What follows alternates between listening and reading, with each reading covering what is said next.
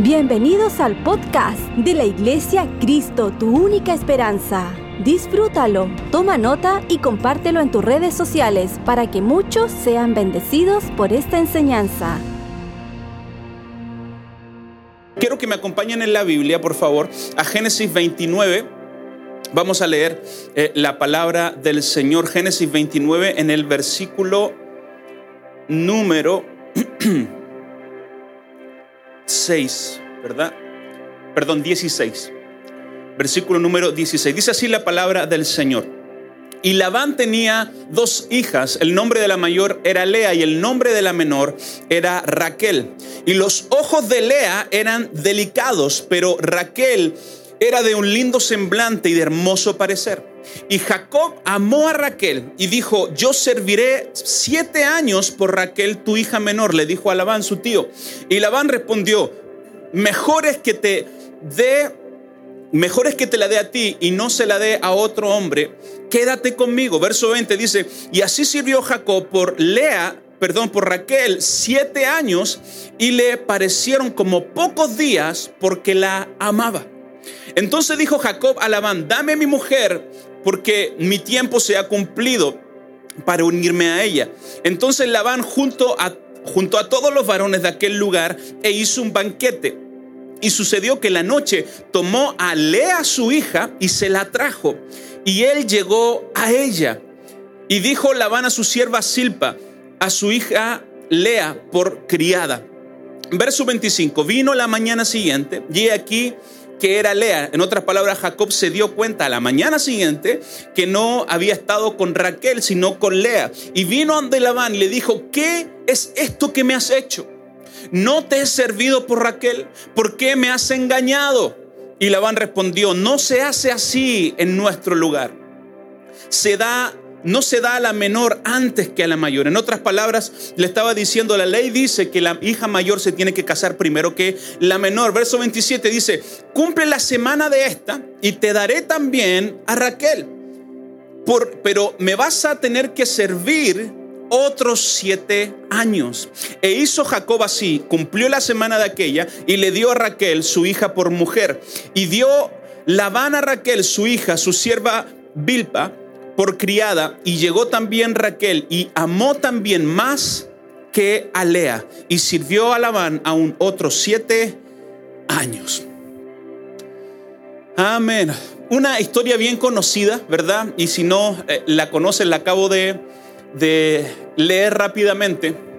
Antes de este episodio, dice que Jacob llega hacia eh, la ciudad, ¿verdad? De su tío y dice que eh, eh, encuentra un, lugar de un pozo donde estaban los animales, pero el pozo estaba tapado por una piedra. Eh, entonces todos los hombres que estaban allí dicen, no, no le podemos dar agua a los animales porque esta piedra está tapada. Y dice que mientras está conversando, dice que llega Raquel. Y, y dice que llega Raquel y él vio a Raquel y dice que movió la piedra. Y dice que luego se acercó a ella y dice que luego lloró. Yo, me imagino a Jacob en ese momento, eh, viendo esa situación, una incertidumbre, recuerden, su hermano lo venía persiguiendo, eh, no sabía lo que iba a esperar eh, en ese pueblo y llega y de repente se encuentra con Raquel. La Biblia dice que Raquel era hermosa y tenía un hermoso semblante. ¿Qué, me quiere decir eso? y si la Biblia dice que cuando Jacob la vio llegó a llorar, yo no sé cuán linda había sido esta eh, Raquel, ¿verdad? Que, eh, que la vio y este tipo empezó a llorar. Yo me acuerdo cuando yo conocí a mi esposa en el Instituto Bíblico, ella me vio y lloró. No, no, no, no fue al revés, sino que ella me vio eh, y lloró, no. Yo, yo, me acuerdo cuando la vi por primera vez y, y, y, y la vi por primera vez y le dije, la, la vi de realejo y dije, gloria a Dios. Y, comencé a, enamorarme de ella, ¿verdad? Y comencé a, verla con, otros ojos. Yo me imagino que Jacob vio a Raquel y fue un amor a primera vista. las mariposas volaron, imagínense, dice que llegó a llorar por ella. Entonces, cuando viene a donde su tío y le dice, yo te voy a trabajar, eh, pero dame por mujer a Raquel. Entonces su tío muy astutamente viene y le dice, claro, ven, trabaja siete años y yo te voy a entregar a mi hija. dice que la noche de boda, él en vez de entregarle a Raquel, le entregó a Lea. Yo me hago una pregunta. ¿Cómo no se dio cuenta Jacob que no era la mujer que amaba? ¿Cómo no se, dio cuenta Jacob que era la mujer que, que al verla sus ojos habían llorado? ¿Cómo no se dio cuenta en ese momento que era otra mujer? Hasta la mañana siguiente se dio cuenta. Y aquí comienza, mi hermano, mi hermana, la Biblia dice que todo lo que el hombre sembrare, eso también cosechará. Recuerden que Jacob era un engañador, era un embustero y cuando llega lo primero que su tío hace es engañarlo. Después, cuando se da cuenta que Lea le dice, ¿por qué me has hecho esto? ¿Por qué me has engañado? Hermano, mi hermana, todo lo que sembramos lo vamos a cosechar, tarde que temprano. Él había engañado dos veces a su hermano y ahora estaba cosechando lo que había sembrado. Y quiero leer, Gálatas 6, 7 dice, no se dejen engañar, nadie puede burlarse de la justicia de Dios, siempre se cosecha lo que se siembra. Yo me imagino a Jacob después de la noche de boda diciéndole a Dios, Dios, esto no fue lo que pedí. Esto no fue por lo que trabajé. Y muchas veces, quizás en la vida diaria, mi hermano, mi hermana, firmamos contratos que no vemos la letra chica. La letra chica decía, la ley decía que la hija mayor se tenía que casar antes que la menor. Lo único que hizo Labán fue manipular la ley a su conveniencia. ¿verdad? ¿Y cuántas veces usted y yo no hemos sentido así defraudados, estafados? Pero Jacob dijo, dame a Raquel. Entonces el tío le dijo, mira, yo te lo voy a dar una semana después. Dice, esta semana eh, vas a estar con Lea, pero en una semana después yo te voy a dar a Raquel, a la mujer que ama, pero me tienes que servir siete años más. El relato que acabamos de leer dice que los primeros siete años Jacob no los sintió porque estaba enamorado de Raquel. Cuando uno está enamorado, cuando uno está apasionado, ¿verdad? Los días pasan eh, volando, no sentimos los días, pero dice que luego para trabajar una vez más tuvo que trabajar siete años más para conseguir lo que él quería. Y luego de eso, mi hermano, comienza una teleserie turca. Así la llamo yo. Mejor que una teleserie turca, porque comienzan a pasar tantas cosas. Y quiero que podamos leerlo en Génesis 29, 31. Dice así la palabra del Señor. Y al ver el Señor que Lea era menospreciada, le dio hijos, pero Raquel era estéril. Y Lea concibió y dio a luz un hijo y le puso por nombre Rubén, pues dijo, el Señor me ha mirado, ha mirado mi aflicción, así que ahora mi marido me amará. Y volvió a concebir y dio a luz otro hijo. Entonces dijo, el Señor oyó que yo era menospreciada, así que también me ha dado este hijo. Por eso le he puesto por nombre Simeón. Y concibió una vez más y dio a luz y dijo, esta vez mi marido se unirá conmigo, pues ya le he dado tres hijos. Por eso le puso por nombre Leví. También concibió otra vez y dio a luz un hijo. Entonces dijo, esta vez alabaré al Señor. Por eso le puso por nombre Judá y dejó de dar a luz. Yo, yo le llamo esto la, la teleserie turca. Jacob tenía dos mujeres. Jacob tenía dos esposas. Yo no me imagino qué, qué es lo que significa tener dos mujeres, dos familias, eh, tratar de estar con las dos mujeres, tratar de entender a las dos mujeres, ¿verdad? Nosotros, eh, los hombres, así como las mujeres con nosotros, eh, nos, cuesta, ¿verdad?, eh, tener el matrimonio y avanzar. Pero Jacob tenía dos mujeres, en ese tiempo la ley lo permitía. Pero él amaba a Raquel en vez de amar a Lea. Y dice la Biblia, como Dios vio que Jacob menospreciaba a Lea, comenzó a darle hijos. Y Lea comenzó a darles hijos a Jacob para ver si el que le entregara los hijos, que le diera descendencia, eso hacía que él la amara más, pero Jacob seguía amando a Raquel. Hasta que llega el cuarto hijo. El primer hijo le pone un nombre, dice, esto significa, Dios se ha acordado de mí, mi marido se va a unir, ahora me va a amar, ahora me va a querer. Eran solamente nombres de solamente lamentos.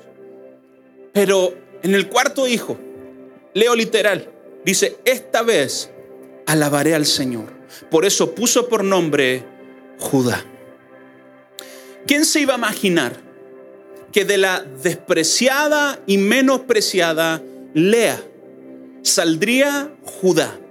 Y que de Judá saldría el rey David. Y que de David saldría nuestro Salvador, Jesucristo. Y quizás hoy día te sientes como, como Lea, te sientes menospreciado, te sientes aparte, te sientes sin identidad, te sientes que no amado, no amada, ¿verdad? Pero aún en medio del rechazo, Dios puede hacer algo poderoso y sobrenatural. Estamos en una pandemia, estamos viviendo tiempos eh, difíciles, ¿verdad? Pero creo con todo mi corazón que si nosotros decidimos adorar a Dios en medio del rechazo, eso fue lo que hizo Lea. Dijo, esta vez no, no, voy a nombrar a mi hijo por mi rechazo, no voy a, nombrar a mi hijo eh, porque no me ama, no voy a nombrar a, a mi hijo porque quiere una venganza, no, no, no. Esta vez voy a adorar al Señor, esta vez voy a alabar al Señor. Y le nació Judá. La Biblia dice que Él es el león de la tribu de Judá. Y luego de estos episodios, sus esposas comienzan a pelear entre sí por quién le daba más hijos a Jacob. Y, comienza, quiero leer los primeros versos nomás del Génesis 31. Dice: Viendo Raquel que no le daba hijos a Jacob, tuvo envidia de su hermana, la menospreciada, y le decía a Jacob: Dame hijos, si no me muero. Y Jacob se enojó contra Raquel y dijo: ¿Soy yo acaso Dios que te impido el fruto de tu vientre? Y ella dijo: He aquí mi sierva Vilma ha llegado a ella. Llégate a ella y dará a luz sobre mis rodillas y yo también tendré hijos de ella. Así que eh, su sierva tomó a su sierva por mujer y Jacob se llegó a ella y concibió a luz un hijo de Jacob. Dijo entonces Raquel, me juzgó Dios y también oyó mi voz y me dio un hijo. Por tanto puso su nombre Dan. Y comienza... Eh, Raquel en su desesperación, recuerda que Raquel era la que era amada. Raquel era la que eh, se le eh, estaban pendiente de ella. Raquel era la que tenía eh, el afecto de su marido, pero al no tener hijos tuvo envidia de la que sí le podía dar hijos. Y en medio de su desesperación dijo, yo no puedo dar hijos, pero mis, mi criada sí te puede dar hijos. Ve y llégate a mi cuñada.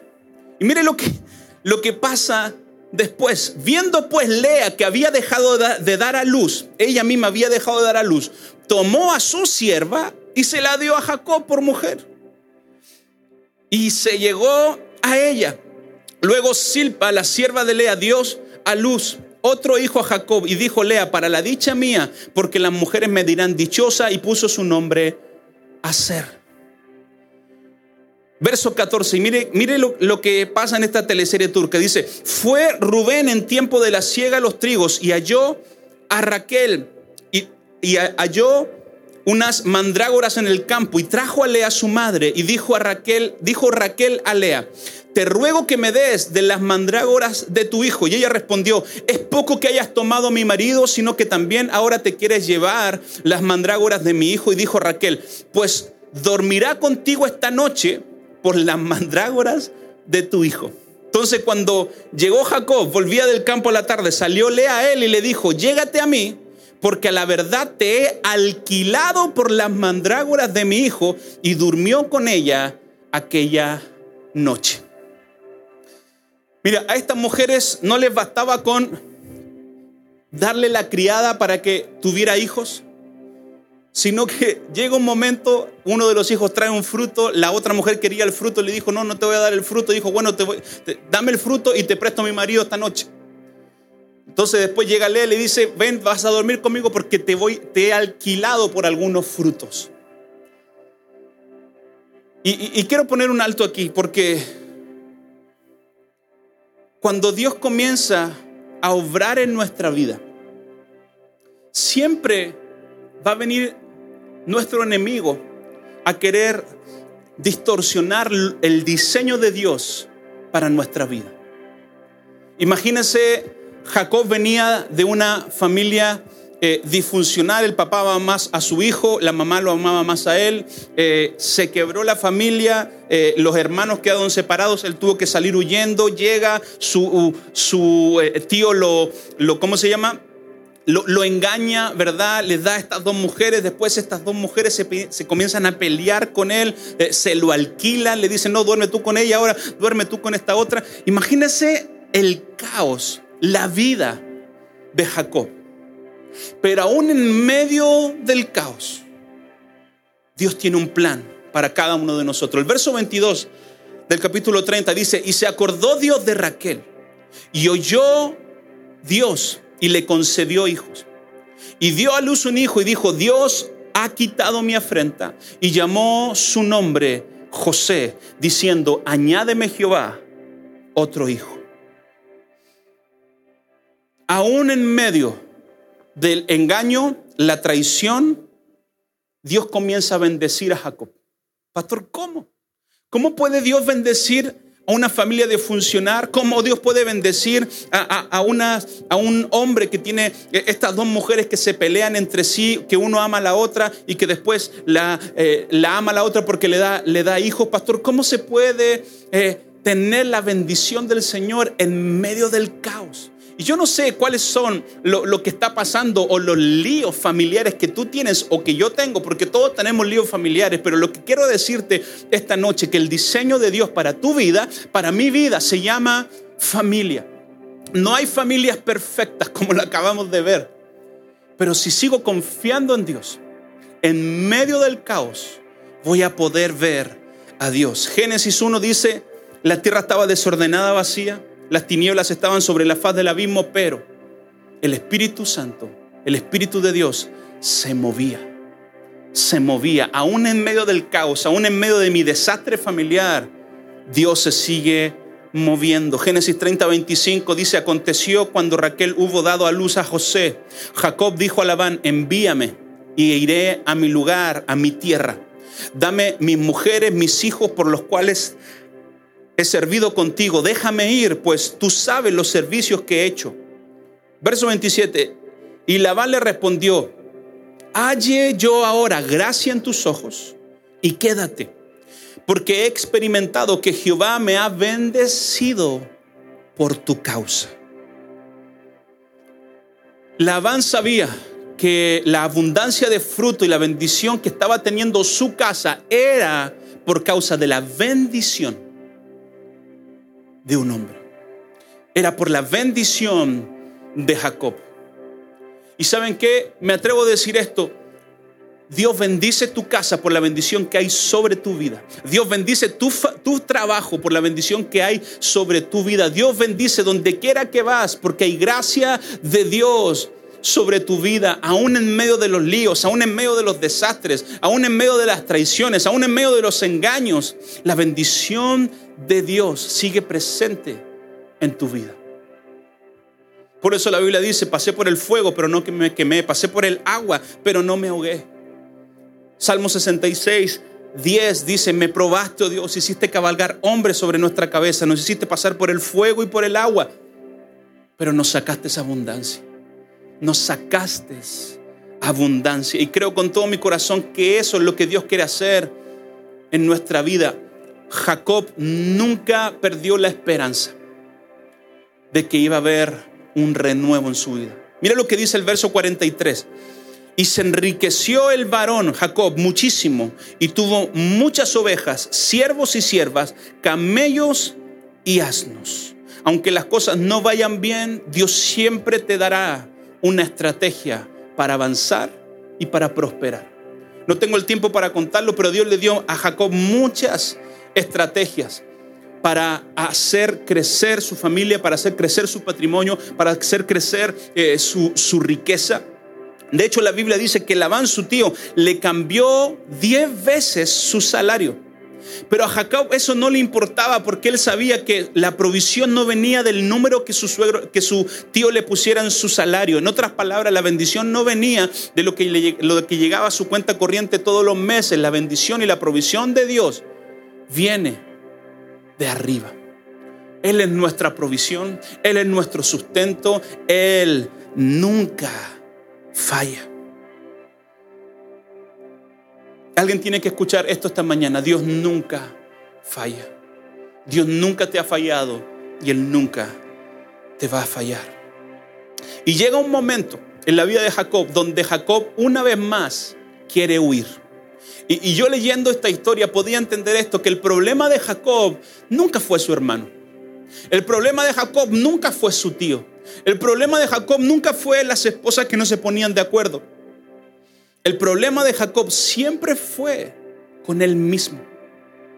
Es muy fácil culpar a otros de nuestros desastres, pero no es tan fácil afrontar nuestros propios problemas, resolverlos y salir adelante. Génesis 31, 17 dice así la palabra del Señor. Mi encabezado en mi Biblia dice Jacob huye de Labán.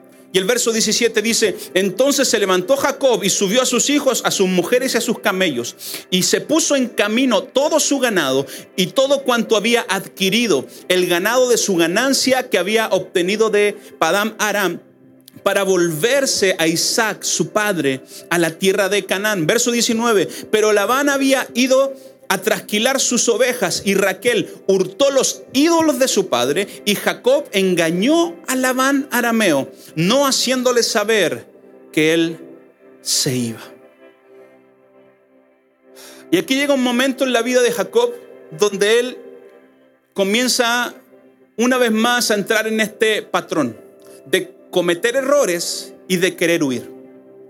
Yo no sé si conoces personas que cometen errores y en vez de enfrentar su problema, comienzan a huir de la, de la situación, comienzan a, huir del error. Yo no sé si conoces a, matrimonios eh, eh, que tienen problemas y en vez de hablar el problema y de resolverlo, mejor uno se va a dormir para allá, otro para allá, no se hablan en una semana y creen que sepultaron el problema, pero yo tengo una noticia, el problema siempre seguirá estando ahí hasta que no lo resolvamos.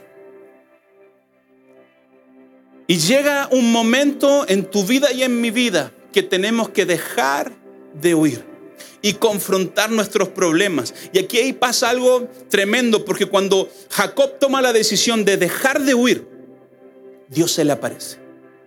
Cuando Jacob dice, yo ya no quiero seguir huyendo, yo ya no quiero ser un forastero, llevaba 21 años fuera de su casa sin tener los resultados que él estaba esperando.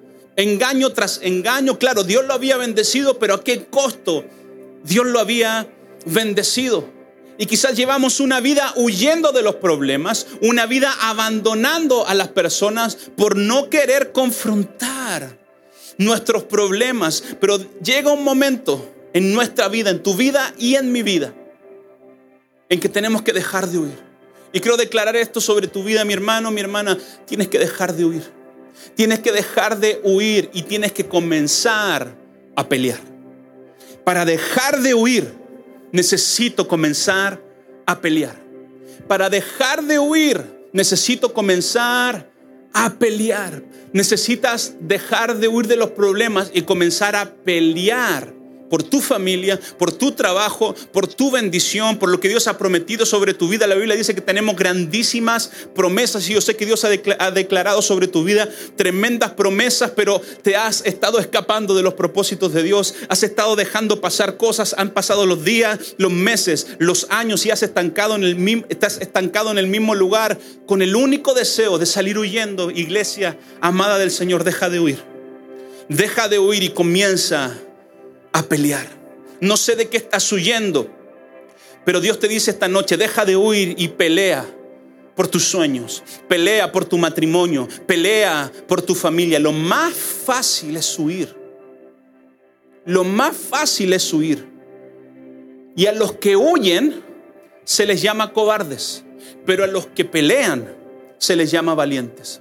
Jacob tuvo que tomar una decisión en su vida Jacob estaba en un momento trascendental de su caminar con el Señor, de, la historia en la que estaba eh, caminando y tuvo que tomar una decisión de decir, yo ya dejo de huir y voy a comenzar a pelear. Génesis 32, 22 dice, Jacob lucha con el ángel en Peniel. Y quiero leerle lo que dice la palabra de Dios. Y se levantó aquella noche y tomó a sus dos mujeres, sus dos siervas y sus once hijos y pasó al vado de Jacob.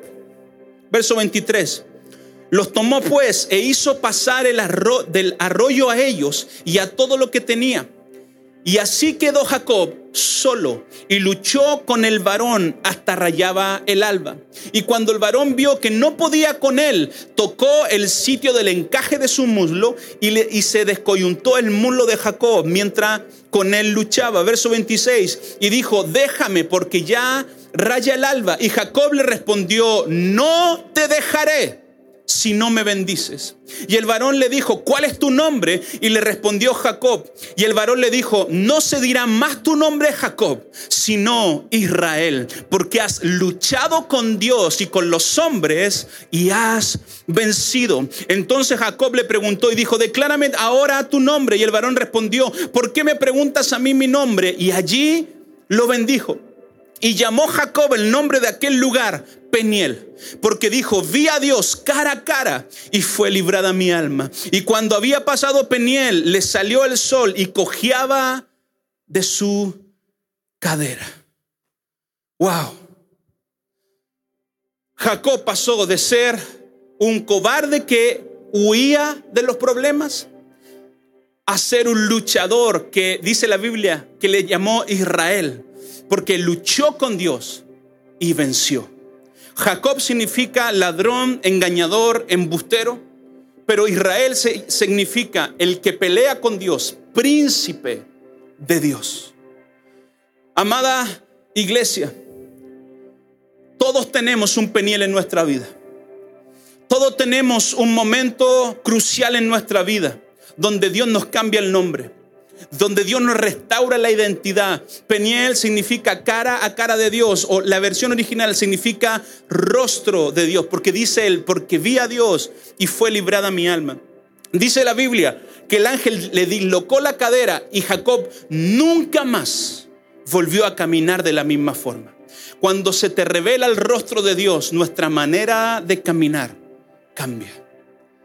Siempre va a haber un peniel en tu vida Pastor, es que tú no conoces todo lo que ha estado pasando. Pastor, tú no conoces los engaños, las traiciones, las desilusiones. He estado una tras otra, una tras otra, malas decisiones, pero siempre Dios nos da una oportunidad para tener un peniel, para tener un encuentro con su rostro, para tener un encuentro con su presencia. Mira lo que dice Salmo 105, 4.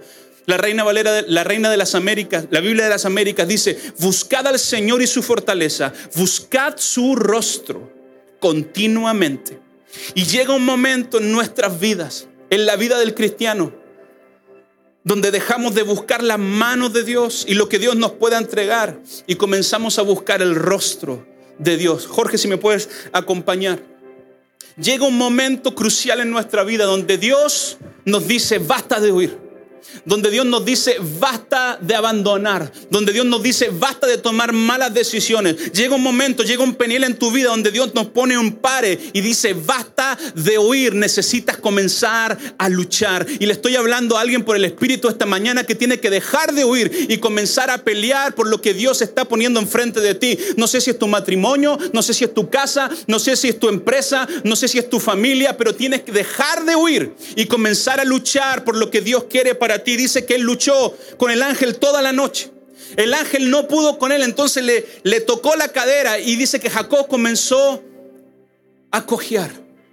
¿Sabe lo que el ángel hizo? Le hizo una señal física para que todo lo que volvieran a ver a Jacob nunca más lo vieran de la misma forma.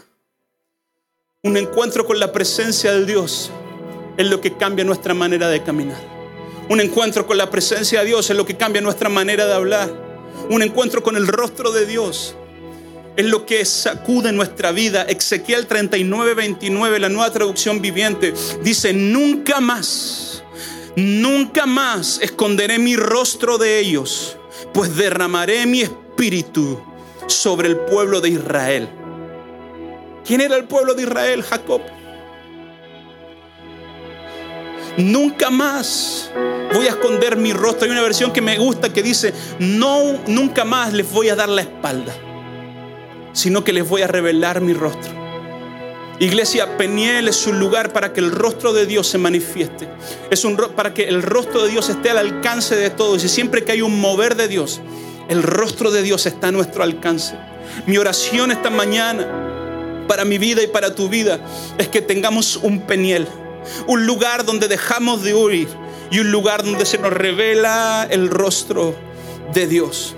Ya no buscamos sus manos, ya no buscamos lo que Él me pueda entregar, no simplemente buscamos sus beneficios. Amamos su rostro, amamos verlo cara a cara. Y yo creo que esta mañana, sí, esta mañana puede ser un peniel para tu vida. Puede ser un peniel para tu vida, un, un, un parteaguas donde dejas de huir y comienzas a pelear. Lo tremendo de esta historia que Jacob le dice, no te dejo hasta que me bendigas. Mi pregunta es, ¿qué buscaba Jacob? Si Dios ya lo había bendecido, su papá Isaac ya lo había bendecido. Ya eh, acabamos de leer que con Labán se había hecho millonario, era rico, tenía mucha riqueza. ¿Qué es lo que buscaba Jacob? Jacob estaba buscando una nueva oportunidad. Jacob estaba buscando un cambio de vida. Jacob estaba buscando que se le cambiara el nombre. Jacob estaba buscando dejar su pasado atrás. Ya no quería huir más. Jacob estaba buscando reconciliarse con su hermano y vivir en paz. Esa es la verdadera bendición del Señor.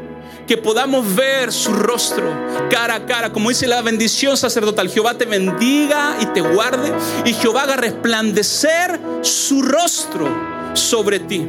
Es cuando comenzamos a tener una relación con el rostro de Dios que ya se nos olvida si Dios responde a mi oración o no responde a mi oración.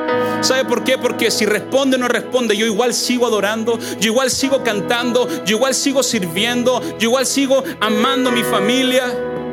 Jacob estaba buscando una nueva oportunidad, así como tú la estás buscando esta mañana. Y yo declaro por el Espíritu Santo que esta mañana puede ser un peniel, un lugar de encuentro, un lugar de encuentro con su rostro, un lugar de encuentro con su presencia, donde nuestra forma de caminar cambia, donde nuestra forma de hablar cambia, donde dejamos los problemas atrás, donde dejamos las ofensas atrás la próxima semana voy a hablar cómo después de ese encuentro Jacob trata de ir a reconciliarse con su hermano.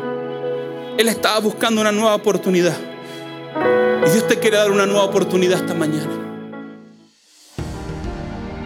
Si esta enseñanza fue de ayuda para tu vida, coméntanos en nuestras redes sociales de la Iglesia Cristo, tu única esperanza. Gracias por conectar con nosotros. Recuerda suscribirte.